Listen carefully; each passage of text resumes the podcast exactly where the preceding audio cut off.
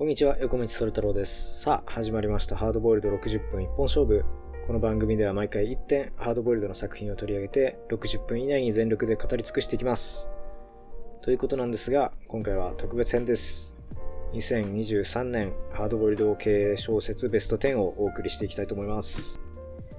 皆様明けましておめでとうございます。あの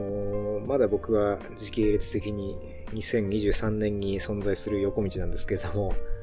僕の目論見が正しければこれは2024年の元旦に放送されてると、配信されていると思います。えーまあ扱いたい作品がたくさんありますので、サクサクやっていきたいと思います。それでは早速第10位から発表していきましょう。第10位。深町昭夫さんの作品で探偵は田園を行く。えーそれでは公式サイトの方からあらすじを読み上げさせていただきたいと思います。基本的に以下の作品は全部公式サイトで、えあらすじは引用させていただきますので、あの概要欄の方に URL は貼らせていただきます。椎名留美は元警官、山形市に娘と二人で暮らし、探偵業を営んでいる。便利屋のような依頼も断らない。ある日、風俗の送迎ドライバーの仕事を通じて知り合ったホテルの従業員から息子の捜索を依頼される。行方がわからないらしい。遺留品を調べたルミは一人の女にたどり着く。地域に密着した活動で知名度を上げたその女は、市議会への進出も噂されている。彼女が人探しの手がかりを握っているのだろうか。凍える街で震える身、それでも母の思いは強し。タフなシングルマザー探偵の活躍再び。まあ、ハドプンでも実は扱ったことがある、探偵は女で一つシングルマザー探偵の事件日誌という作品がありまして、まあ、その待望の続編ということですね。一作目僕はすごく大好きだった作品だったので、なんでこれ続編がないんだよみたいな話もね、あの、前番組で触れたことがあるんですけど、実際来ましたよという続編ですね。で、連作短編集形式だった前作から、まあ、長編に変わりまして、あらすじにありました通り、高齢な女性の依頼人に行方不明の息子の捜索を主人公が依頼されると。で、そこからシングルマザーを支援する、まあ、次期女性市議へと話が展開していくという作りで、まあ、単純な依頼があって、そこから社会的に大規模な事件へと発展していくという流れは、まあ、王道の社会派ハードボイルドミステリーの構成をとっています。まあ、2巻目ということもあってというべきか、あの、ハードボイルドの、えーまあ、王道的な展開に挑んでいこうというような意気込みが、まあ、感じられる作りかなと思いますね。えー地方都市やそこに住む人々の表情を簡潔かつ的確に描いていた前作、えーだったんですが、そこからですね、まあ、より重厚な物語の方へと、まあ、舵を切っているのかなという感じがします。まあ、もちろん、あのーそこの地方の文物とか人々の生活の様子とかっていうのを丁寧に動描くっていうところは変わっていないんですけども、まあ、そこの長所は変わらず、ハードボイルドっぽいって言ったらいいんですかね。まあ、そこの物語のスケール感みたいなところにも、えー力を割いているのが、まあ、探偵は田園を行くかなという感じがします。え作品を通して浮かび上がってくるのは、まあ、地方に根を張って地道に生活している、まあ、そういう、まあ、市政の生活者の視点から見た、ま、政治的権力の集中する場所である中央としての東京っていうものの、ま、空虚さ。そういう、まあ、大都市と地方都市、えー地方と東京みたいな、そういう、まあ、対立が、こう、ある種テーマ的に埋め込まれているのかなっていう感じがしましたね。で、その結果として、まあ、CJ ボックスさんだったりっていうのが、まあ、描いている自然豊かな地方を舞台にした、えーネオウエスタンって呼ばれるような、まあ、サブジャンルがあるんですけども、まあ、現代版ウエスタンみたいな感じですかね。まあ、その系譜上にある作品とちょっと特徴が重なっているのかなっていうのも、えーまあ、いわば日本版ネオウエスタンみたいなものとしてのこのシリーズっていうのもちょっと面白いのかなっていうふうに思いましたね。まあ、ただこの作品に限らずなんですけども、ネオウエスタン全体に当てはまる、ま、こととして、少し気になるのは、まあ、地方都市の閉塞感みたいなものに寄り添って、えーま、人々の孤独みたいなものを描くっていうジャンルなんですけども、あの、地方都市そのものが抱えているある種のその空間的な孤独みたいなものも、こう、作品の中に、まあ、そのまま入ってしまっているというか、まあ、少し内内向的な感じもするっていうのが、あの、ジャンル全体としてそのことを、まあ、どういうふうに扱っていくのかなっていうのは少し、あの、まあ、ネオウエスタンの将来として、まあ、気になる問題かなっていうのは思いましたね。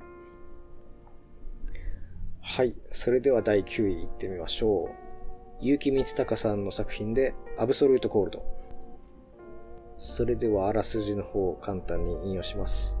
令和5年のサイバーパンク。京家みゆき市を統治する佐久間種苗。種に苗と書いて種苗ですね。佐久間種苗を襲った最近テロは100名超の研究員を殺害する。事件を追う高層民のコチ、国境警備隊のくるみ、元刑事の尾藤の前に立ち立ちふさがるアブソルートコールドとは、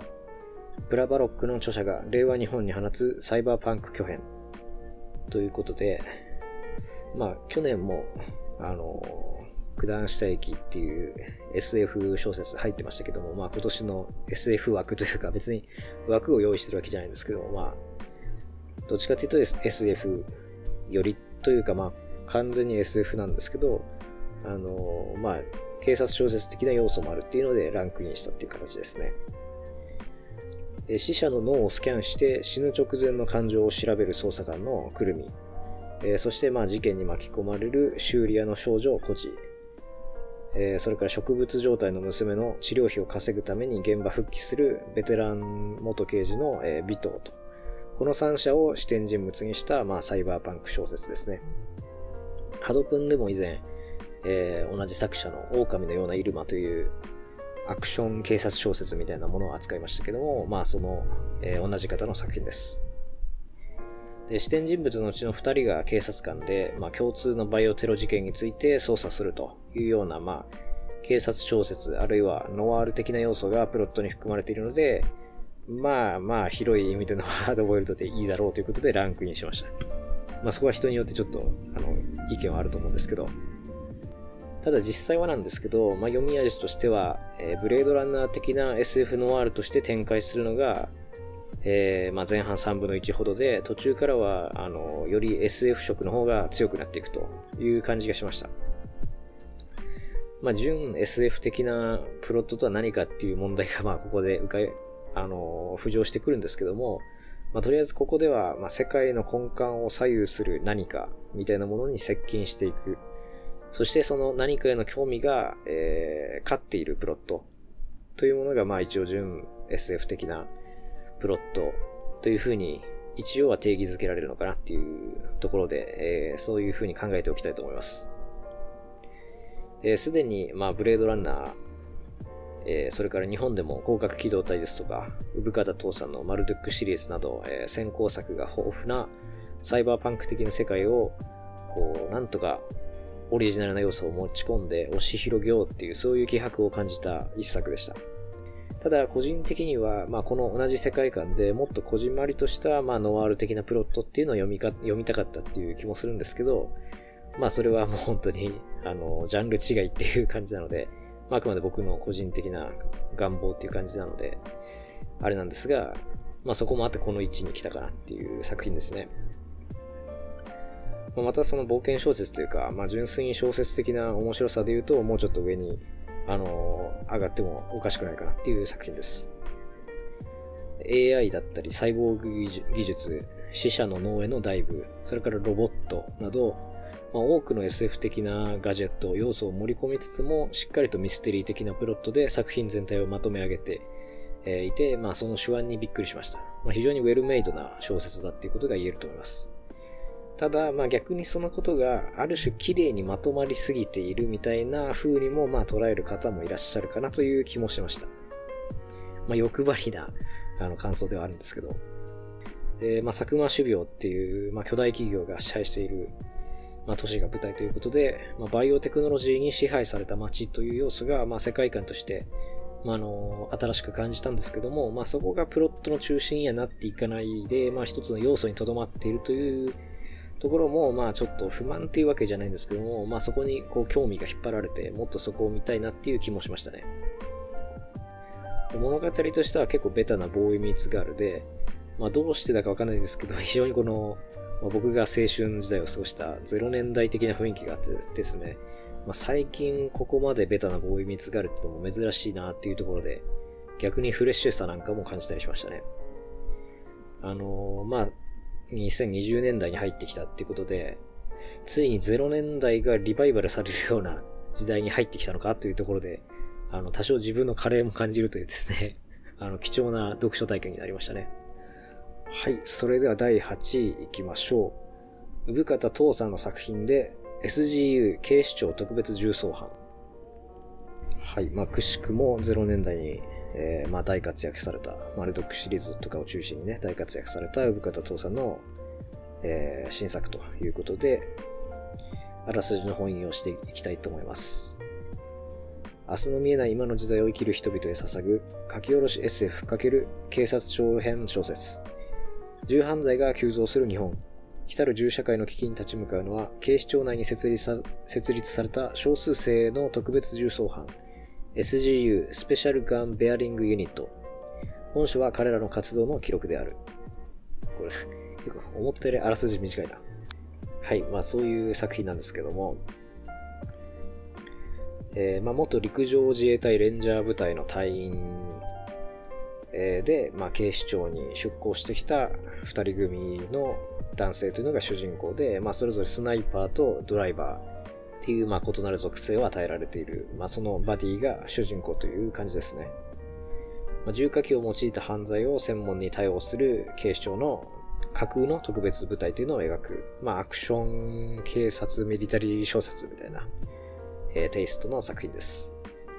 まあ、重火器が密輸され、犯罪者の手に広く行き渡ってしまったパラレルワールドの日本が舞台ということで、あの、まあ、近年そのハードボイルド系の作品、犯罪小説だったり、警察小説だったりの世界でも、あの、まあ、主人公の属性をアップデートしていくっていう方向性と、もう一つこの世界観をこう、アップデートしていくというか、まあ、変わり種の設定を入れて、えー、犯罪小説のえー、まあ、方向性を刷新していくみたいな、まあ、一つの流れがあると思うんですけども、まあ、広い意味で言えばその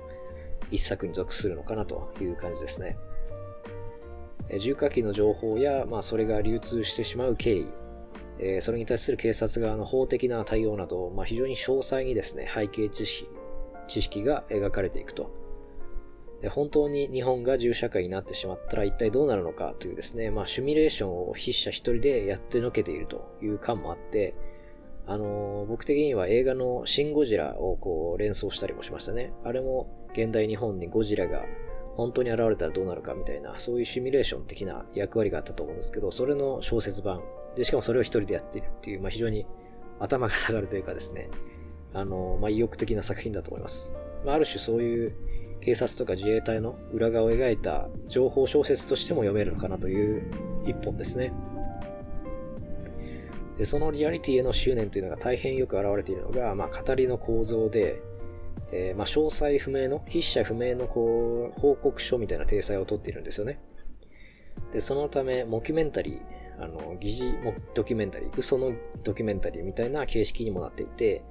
本当にあったことをこう報告書で事後的に再現している。で、それを我々が読んでいるというような空気感が、えー、もたらされています。でそういった形式をとっているので、まいろいろ法律的なこととかこう説明しなければいけないこうことが多いんですけども、それが大量に入っていっても、まあ、形式上の違和感がま少ないということがまメリットとしてあるのかなという感じがしました。で、まあ普通の小説的な、参議院賞的な場面もありつつ、まあインタビュー形式みたいな形で登場人物のコメントも入ったりするんですよね。まあこれは非常にユニークでしたね。いや、あの時はああでこうで、みたいな感じでこうキャラクターが回想調に語るっていう。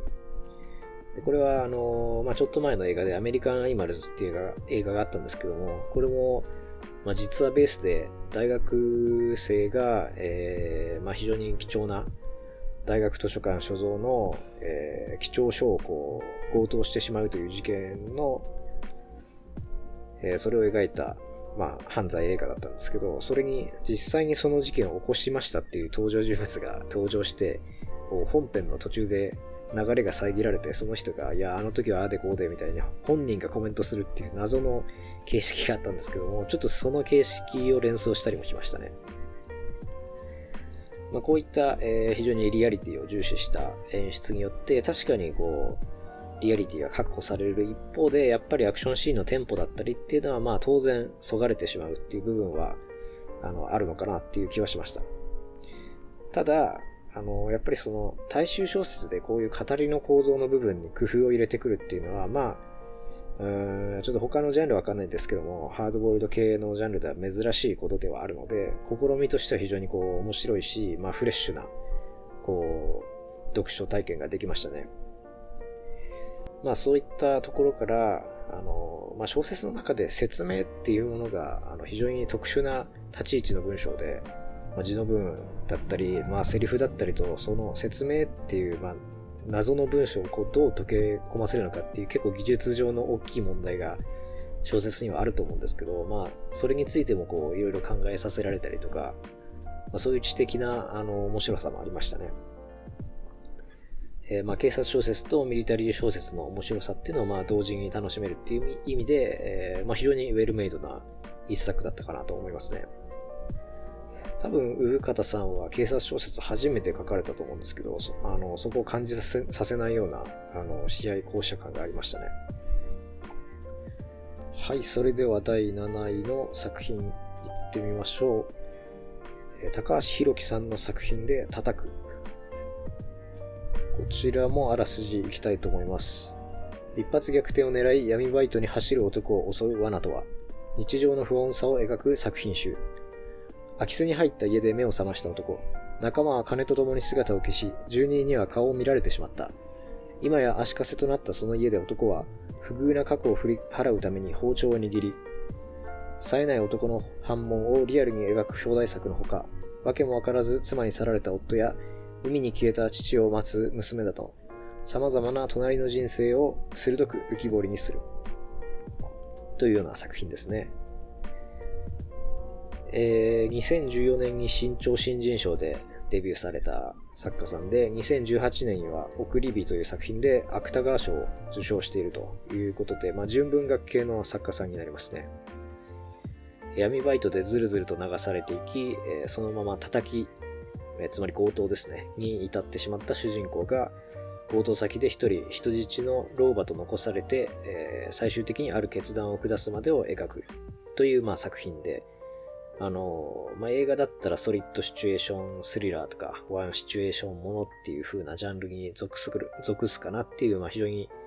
あの、まあ、一つの一軒家の中で話が完結しているっていう、まあ、タイトな短編で、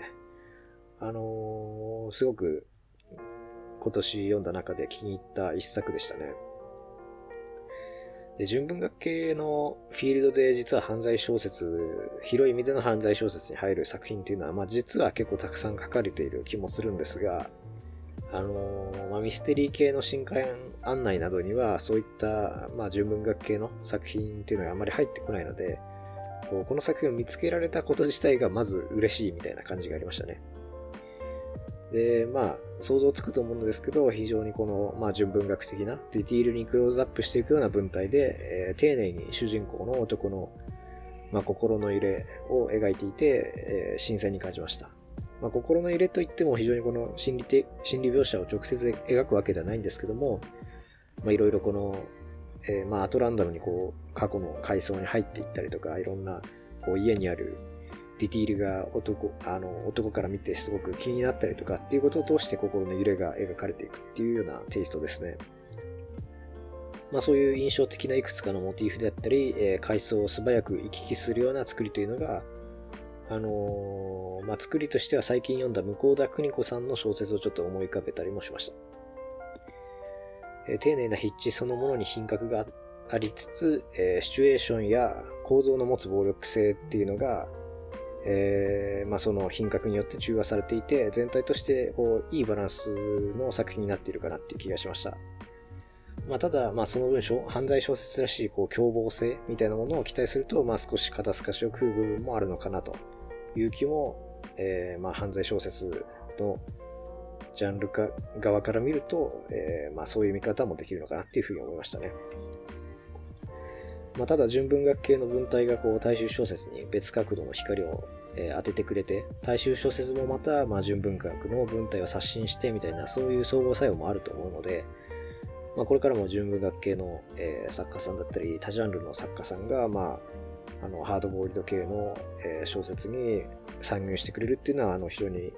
嬉しいというか、まあ、歓迎したいところだなっていうふうに思いましたね。今年はあの、小電車さんから広末昇さんっていう方が、えー、闇バイト凶悪化する若者のリアルっていうノンフィクションを出版していたりだとか、小説でも月村良也さんが半グレ時っていう作品を出してたりとか、あの、犯罪小説の世界でも半グレだったり闇バイトっていった、まあ、こう、かつてのいわゆるヤクザみたいな、その、しっかりと組織があってっていうのではない、組織の輪郭が不明確な悪っていう概念が、えー、まあ、ハードボイルド系のジャンルの世界でもこう普及してきたのかなっていうことが伺えた1年だったかなということもちょっと思いましたね。はい。それでは第6位いってみましょう。SJ ローザンさん著、直良和美さん翻訳の作品で、その罪は描けない。えー、あらすじの方を引用していきたいと思います。証明してくれよ、俺が犯人だと。銃を持って私立探偵ビルを訪ねてきた男サムは言った。彼はかつての依頼人で殺人者、刑務所で画才を見出され、現在は画家として活躍中だ。記憶も証拠もないが、最近ニューヨークで起きた2件の女性殺害事件は自分の犯行だと主張するサムの話の真偽を、ビルは相棒リディアと調べ出すが、必読の現代ハードボイルド、リディアビルシリーズ、ということですね。あの、狭い意味でのハードボイルドの定義に当てはまる、えー、作品で、男女ペアの私立探偵ビルとリディアを主人公にしたシリーズの13作目ということですね。僕は初めて読みました、このシリーズ。読んで、ちょっと困りましたね。まあ、また前作読みたいシリーズが増えてしまって困ったという、まあ、ちょっと嬉しい悩みという感じなんですが、まあ、しかしどこがどう面白いのかって聞かれるとちょっと難しい作品ではあって、あの、まあ、ハードボイルドミステリーの王道の構成にのっとってるんですよね。まあ、ちょっと依頼人の依頼がトリッキーではあるんですけど、まあ、依頼人がいることはいて、事件の捜査があって、殺意のくすぶる不穏なコミュニティがあって、ちょっと現代アートの世界がね、あの、舞台になるんですけど、で、被害者が途中で増えて事件が複雑化していって、最後のショーダウンがあるっていう作りで、まあ、構成は普通ですね。すごく普通のハードボイルドなんですけども、ただその普通さがあの良さになっているという小説で、で、この小説の良さは、まあそのプロットの骨格の部分、骨の部分というよりは、その筋肉の、小説の肉の部分にあるなということを思いました。肉、つまり、まあ探偵が知らない人と出会って、また別の人に出会っていくっていう連鎖の部分ですね。つまりは人間ドラマというか、その人間観察の部分が非常に面白いと。えー、ウェットなわけではなくて、まあ、皮肉とユーモユーモアを織り交ぜた、まあ、軽やかな筆致で、その人のキャラクターであったり、えー、そして人間関係の様子を探偵が事件について尋ねる短いやりとりの中で、まあ、浮かび上がらせていくと。で、これはまあ簡単なようでやっぱりすごく難しいなっていうふうに思いましたね。やっぱりその、やりとりできる質問の内容とかが限られてくるわけで、そのリアクションでその人の人となりを描いて、で、それをかつ面白いと思わせなければいけないっていうのはまあ、改めてちょっとハードボイルドって結構難易度が高いなっていうふうに思いましたね。えー、そしていわば人情ものの形式にちょっと通じるようなところがあるかなと思いましたね。えー、取り立てて、まあ、人情に訴えてくるっていうそういう意味ではなくて、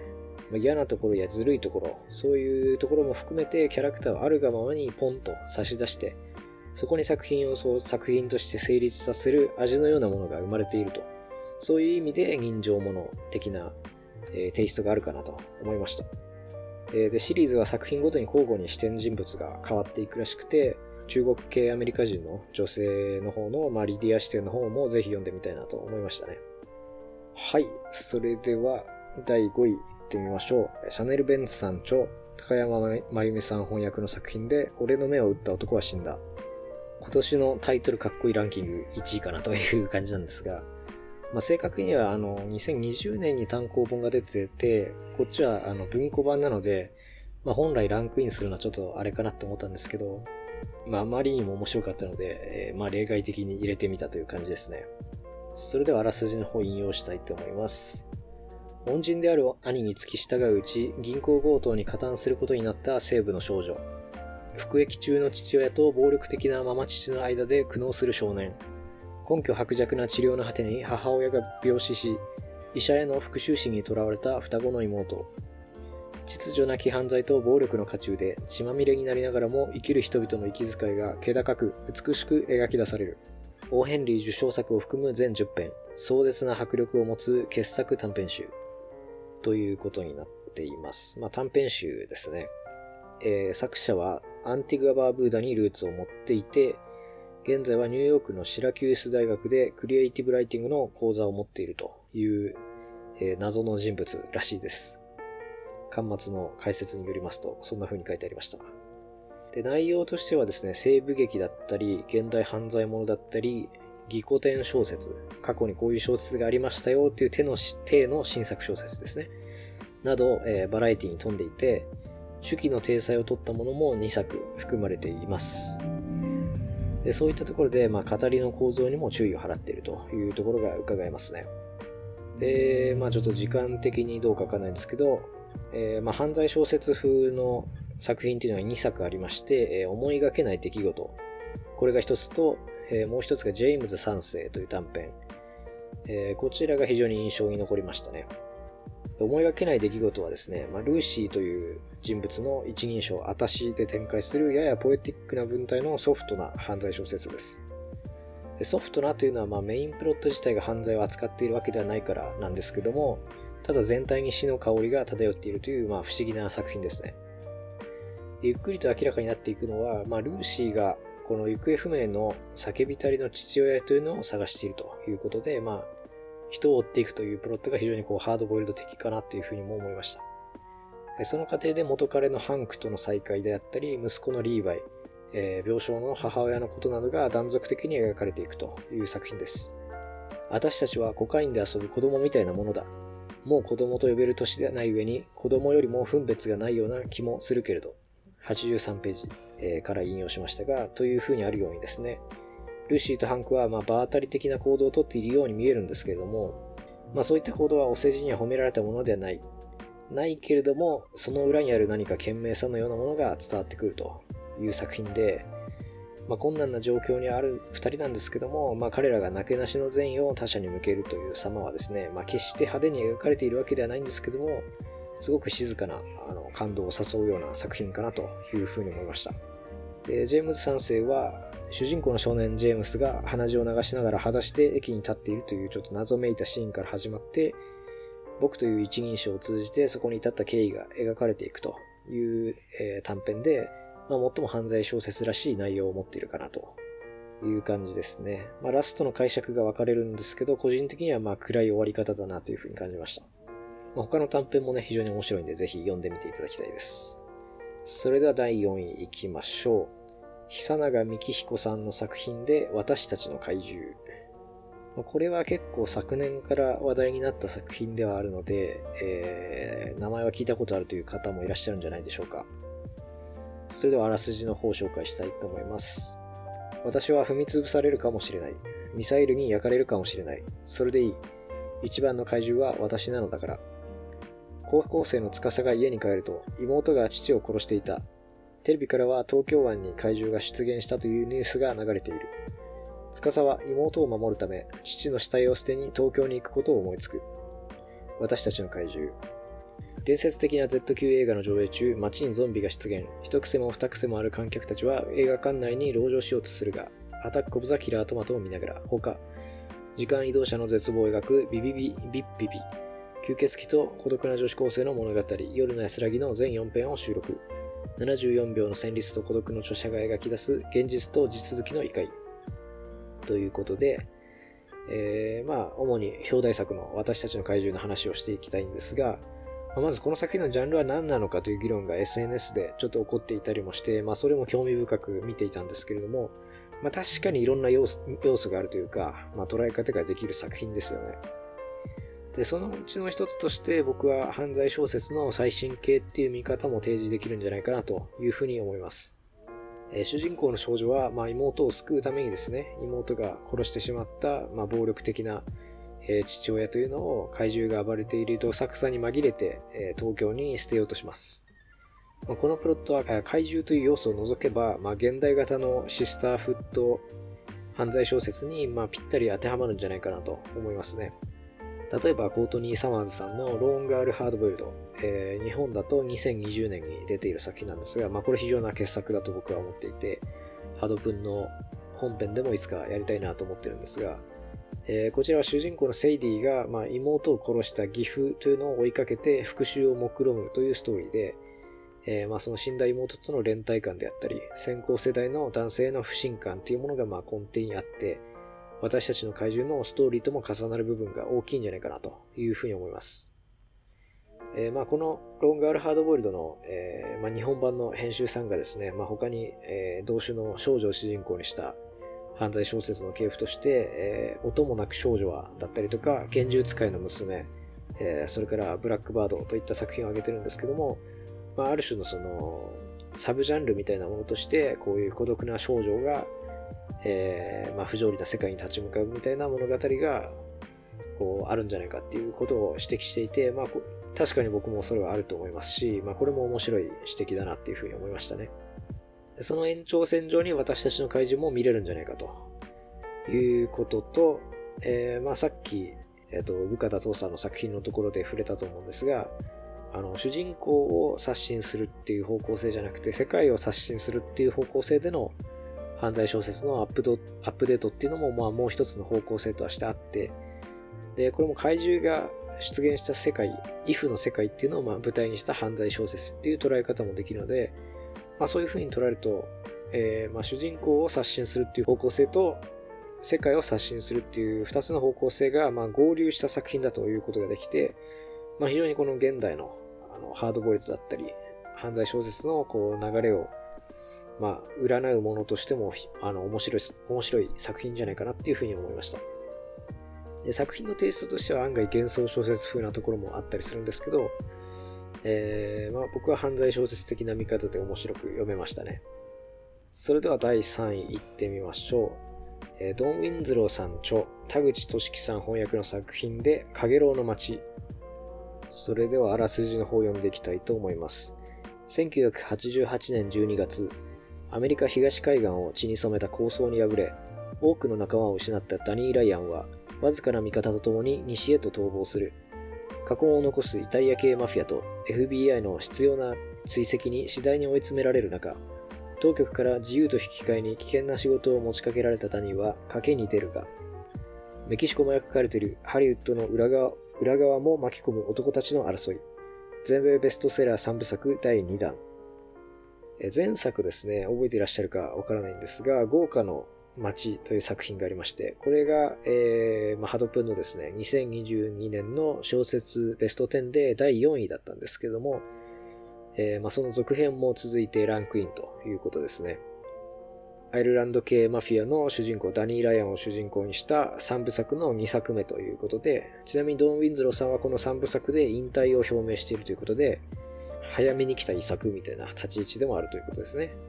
一作目も簡潔かつ大スケールで、えギャング同士の構想というのを描いていて、で、そこにトロイア戦争だったりっていう神話を重ねるという作り方で、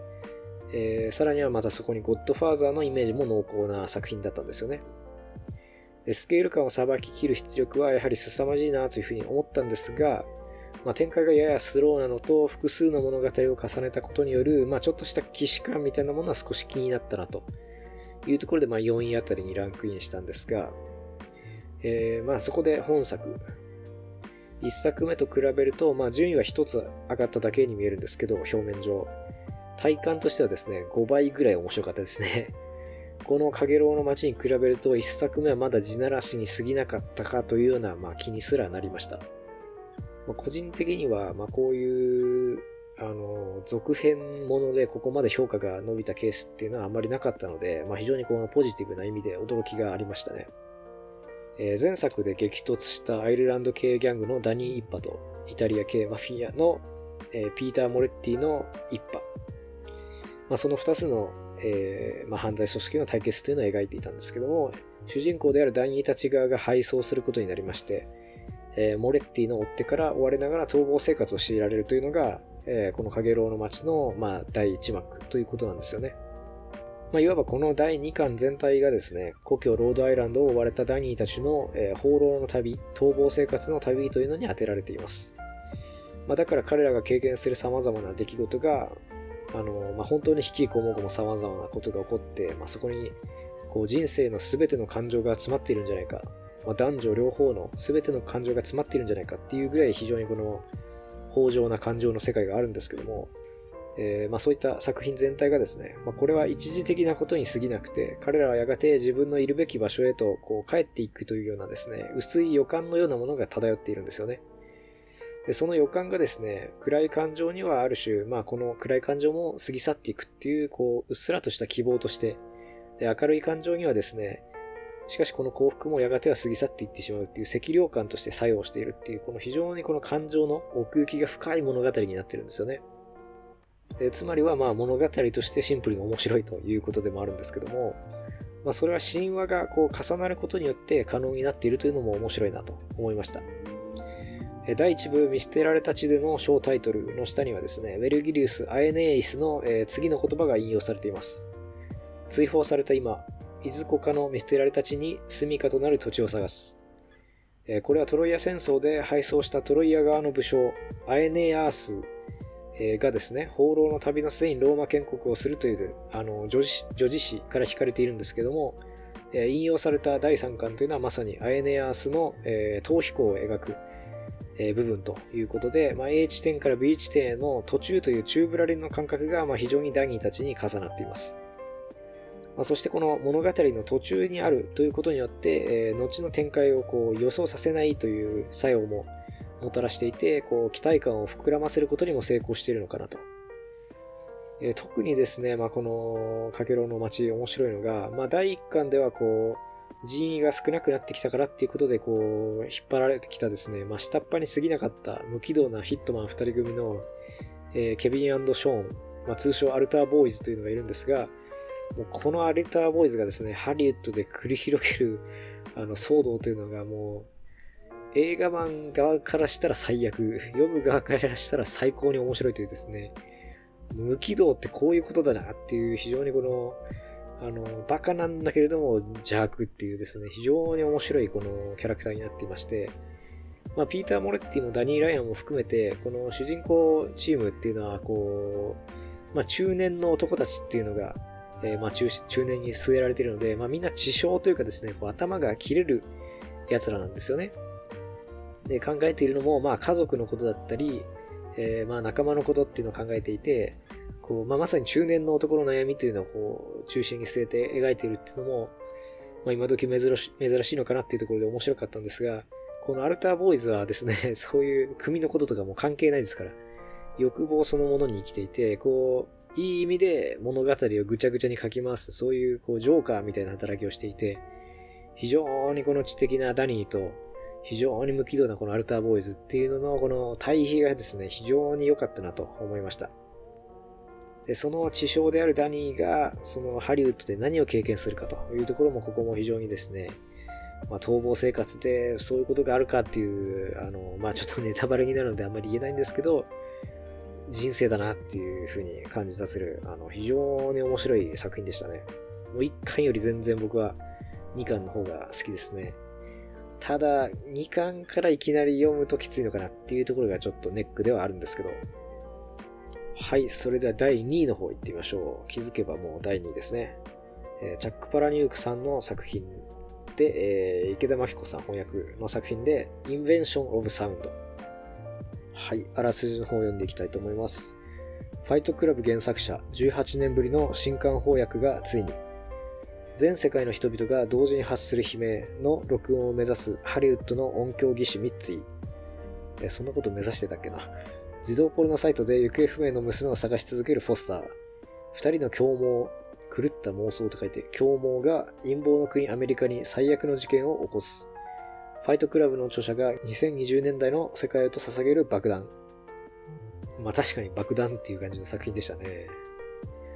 あらすじもありました通り、ファイトクラブの原作者として、えー、有名な作者さんの作品です。あのー、まあ、かげろうの街が面白いんですけど、500ページもっとあるかな。めちゃくちゃ長いのに対して、インベンション・オブ・サウンド多分300ページないぐらいで、比較的短めなんですけども、非常に濃密な文体で書かれているため、まあ、読み応えは十分でしたね。まあ、お正月休み、ちょっと長い小説は読みたくないけど短いのがいいっていう方は、このインベンションサウンオブサウンドがまあ一番ぴったりなのかなっていうふうに思いました。多分1日で早い人だったら半日ぐらいで読めちゃうんじゃないですかね。えー、3分の1ほど読んで、まあ、これは間違いなく今年1位だって思った一作で、もうシンプルに面白かったです。まあ、実際長い間、この作品を抜く作品っていうのは現れなかった。ですけど、まあ、後々現れたんですけど、それはまあちょっとこの後でっていう感じですね。えー、主人公は2人いまして、まあ、ハリウッドの映画産業で音響技師として、え、働いているミッツィという女性、えー、そして行方不明の娘を探し続けている父親のホスターという、まあ、中年男性、まあ、この2人の視点を交互に描いていくという構成で、えこの2人は当初全く無関係な世界に生きているように見える。まあ、しかしよく見ると互いの視点でこうニアミスしてはいるんですけど、それがですね、予想もできない形で接点が現れて徐々に近づいていき、そして最終的にこうある地点で交錯する。まあ、こうしたスタイル自体は珍しいものではないと思うんですけども、予想のつかなさ、えという点ではまあ他の追随を許さないところがあると思います。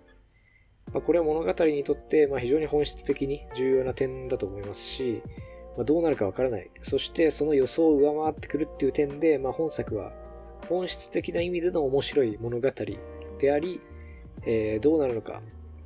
と思っていると、そしてろくなことにはならないのではないかっていうですね、あのそういうハラハラ感みたいなものがこう常に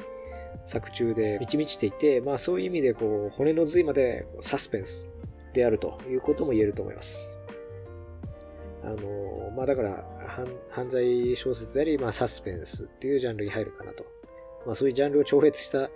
パワーを持った作品ですけどね。もう第1幕の終わりでもうわーって声を出しそうになりましたね。ちょっと図書館で読んでたんですけど、本当に声を出しそうになるぐらいびっくりするっていう展開がありました。まあそういうびっくり系の作品ではあるので、ネタバレなしで本作の魅力を語るのは結構難しいんですけども、まあ一つだけ具体的な点に触れると、音、サウンドというものについてのまあ物語であるというのは一つまあ言えます。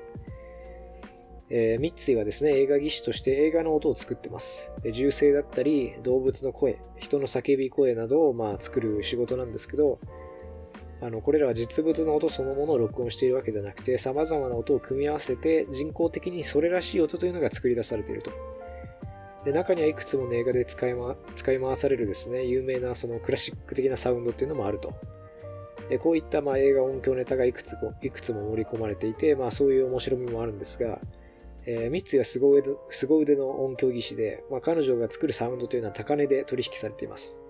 で専門は人間のうめき声だったり叫び声、恐怖や苦痛に関わるサウンドで、えー、聞いたプロデューサーがですね、思わず絶叫して泣き出しそうになるほどの、えー、激烈な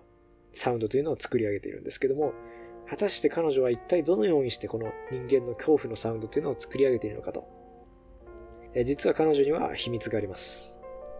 という、ここまで聞いただけで結構不穏な空気感が漂っていると思うんですけども、あの、こういうですね、こう読者を、え、それってなんかやばいことしてんじゃないのみたいな気持ちにさせる、こう作り方がとてつもなくうまいんですよね。なんか、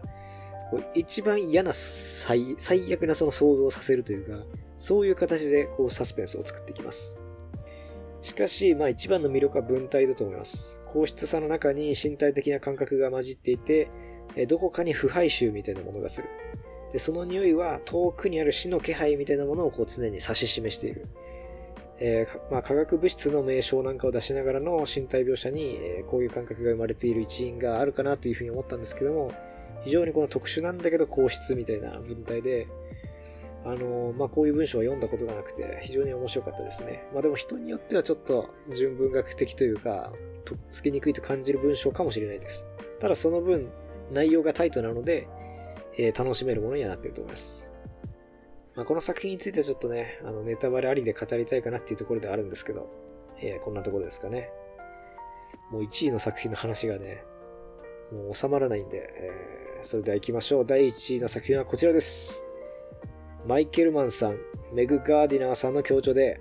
えー、熊谷千歳さんの翻訳で、ヒート2。おめでとうございます。いやー、ヒート2が来るとは思わなかったんじゃないですか、これ。えそれではあらすじの方行きたいと思います。1988年シカゴ。クリスは切れ者のニール率いる強盗団の仲間とメキシコの麻薬カルテルの現金貯蔵庫を狙っている。一方、殺人家の刑事花は高級住宅地を襲う残忍な連続強盗殺人犯を追っていた。7年後、LA の銀行強盗事件で男たちの運命が交錯した時、血で血を洗う悲劇が産声を上げる。大物と追われる者。米国、南米、アジアをまたぐ犯罪組織の構想を壮大なスケールで描く伝説の映画ヒート続編。えーまあ、マイケルマンというですね、映画監督さんがいらっしゃいまして、えー、伝説的な犯罪映画ヒートというのがあって、まあ僕も大好きな作品で、まあオールタイムベスト会にやりたいなと思って撮っておいてなかなか扱えてないっていう本末転倒感のある、感じなんですけども、まあその続編を小説で監督本人が書いちゃいましたという、ちょっとなかなかない企画ですよね。まあ、ただこれ、えー、まあ、マイケルマンが小説書くよっていう、まあ、報道を読んだ時に、まあ、正直、ヒート好きだししょうがないから読むかっていう気持ちになったんですよね。まあ、何しろ、まあ、ヒート2、えー、780ページぐらいありまして、何しろ長い。僕は長い長編はあんまり好きじゃないので、まあ個人的にこの分厚い辞書的な長編はあんまり合わないしなーって思いつつ読んだんですけども、びっくりしました。これはもう今年の1位とかそういうことじゃなくて、オールタイムベストに入ってくるんじゃないかっていう、それぐらい僕て僕的には面白かったですね。なんとですね、ヒート1より好きだった。そんなことありますかね？物語は、えヒート1の直後から始まります。まあ、プロの強盗団のナンバー2であり、1作目の主人公、ニールの右腕であったクリスが目を覚まして、えー、重傷を負った状態でなんとか国外に逃亡しようとすると。えー、そしてそれを追うロサンゼルス市警の花。まあ、ここまでは予想の範囲内だと思うんですけども、物語はいきなり1作目の過去に飛びます。ヒート2かと思ってたらヒート0だったんですね。で、個人的に前日談はあんまり好きじゃないんですよね。で、結末が分かってしまっているから、まあ、うまく物語に入っていけないことが多いんですけども、本作はそうじゃないんですよね。ヒート1の結末が分かっているから、前日談が余計にかけがえのないものに思えてきて、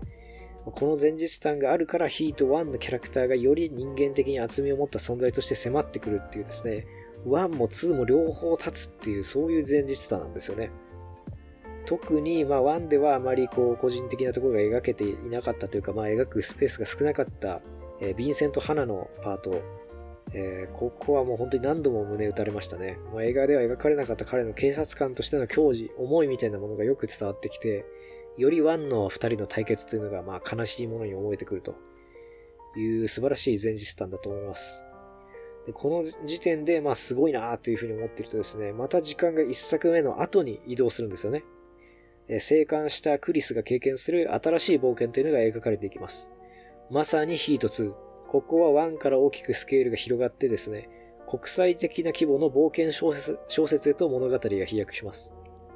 あのタイトでロサンゼルスで展開していた、あの、ヒートを見ていた人からするとびっくりするんじゃないですかね。個人的にはボーダーライン2なんかを連想するような、まあ、国際犯罪小説っていう感じで、まあ、犯罪小説の最前線へとマイケルマンがこの一気に追いつこうとするかのような、そういう気迫を感じて、もう俺は90年代で止まってないぞと。もう最先端行っちゃうよっていうすごい気迫を感じました。しかしこれだけではないんですよね。第3幕、あの、まあ、ネタバレなしに語りますけども、物語はさらに未来へと進んで、なんと過去パートのプロットと交錯します。